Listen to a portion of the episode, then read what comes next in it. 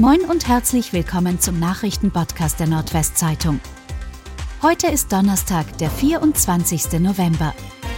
Und das sind die regionalen Themen. Kranke Kinder müssen wegen Corona-Regeln in Kälte warten. Lang war am vergangenen Wochenende die Schlange vor der kinderärztlichen Bereitschaftsdienstpraxis in Kleinbrück. Stundenlang mussten einige Familien dort auf eine Behandlung warten, nur nicht in einem beheizten Wartezimmer, sondern draußen in der Kälte bei Temperaturen knapp über den Gefrierpunkt. Grund dafür sind die Corona-Regeln. Demnach darf es nur elf Warteplätze geben. Dabei sind es rund 80 bis 100 kranke Kinder, die an einem 10-Stunden-Tag am Wochenende behandelt werden. Umstände, die sowohl bei Ärzten, Mitarbeitern, Eltern und Kindern Unzufriedenheit auslösen. Lösungen für das Problem hat im Moment niemand. Schwerer Unfall bei VW-Werk in Emden. Beim Schichtwechsel am Mittwochmittag ist es am Mitarbeiterparkplatz des Emder Volkswagenwerks zu einem schweren Verkehrsunfall gekommen. Ersten Erkenntnissen zufolge übersah ein Caddy-Fahrer, der vom Parkplatz des Werks auf die Wolfsburger Straße abbiegen wollte, einen aus Richtung Deich kommenden LKW und nahm ihm die Vorfahrt. Es kam zum Zusammenstoß, wodurch der Wagen rund 150 Meter weit in einen Graben geschleudert wurde. Der Fahrer, ein 42-jähriger Emder, wurde dabei eingeklemmt, war aber ansprechbar und konnte wenig später von Einsatzkräften der Emder Feuerwehren aus dem Wagen gerettet werden. Der Rettungsdienst brachte den schwer verletzten Mann ins Emder Klinikum. Er schwebt nicht in Lebensgefahr, wie die Polizei auf Nachfrage mitteilte. 17-Jähriger liefert sich Verfolgungsjagd mit Polizei. Ein 17-jähriger Mann aus Friesheute hat sich am Dienstag eine Verfolgungsjagd mit der Polizei geliefert. Gegen kurz vor 17 Uhr wollten Beamten bei dem Fahrer eines Ford Fiesta eine allgemeine Verkehrskontrolle durchführen. Der bis dahin unbekannte Fahrzeugführer befuhr aus Richtung Oldenburg kommend die Bundesstraße in Richtung Dörpen. Er reagierte nicht auf die Anhaltesignale und fuhr mit hoher Geschwindigkeit davon.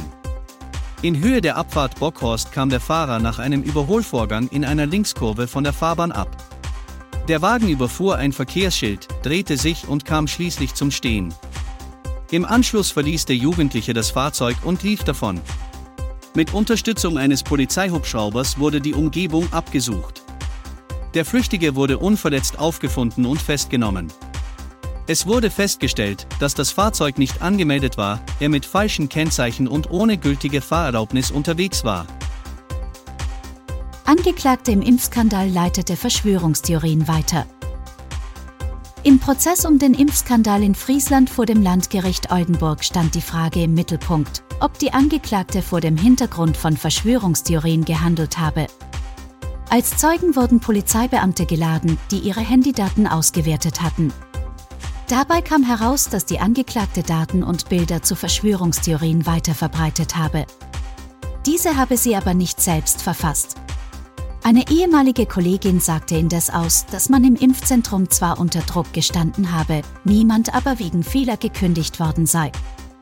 Die Angeklagte räumte ein, im Impfzentrum Roffhausen sechs Spritzen mit Kochsalzlösung statt des Corona-Impfstoffs aufgezogen zu haben. Ihr sei eine Ampulle mit Impfstoff zerbrochen und sie habe Angst vor Repressalien gehabt. Wettergesteuerte Ampel gibt Radlern in Oldenburg Vorfahrt. Oldenburg gibt grünes Licht für Fahrräder bei schlechtem Wetter. An der Ampelanlage an der Einmündung Uhlhornsweg-Quellenweg erhalten Radler bei Schnee und Regen schneller freie Fahrt, unabhängig vom Autoverkehr, wie die Stadtverwaltung am Mittwoch mitteilte. Nach einer Erprobungsphase könne die Technik auch an anderen Straßen zum Einsatz kommen. Es sei vermutlich die bundesweit erste Ampelanlage mit dieser Eigenschaft. In den Niederlanden sei sie häufig im Einsatz. Das Signalprogramm der Ampel werde mit aktuellen Wetterdaten gespeist, hieß es. Schon bei leichtem Regen schalte sich das Programm automatisch ein und gebe Radfahrern sowie Fußgängern nach Anforderung des Signals sofort grünes Licht. Und das waren die regionalen Themen des Tages. Bis morgen!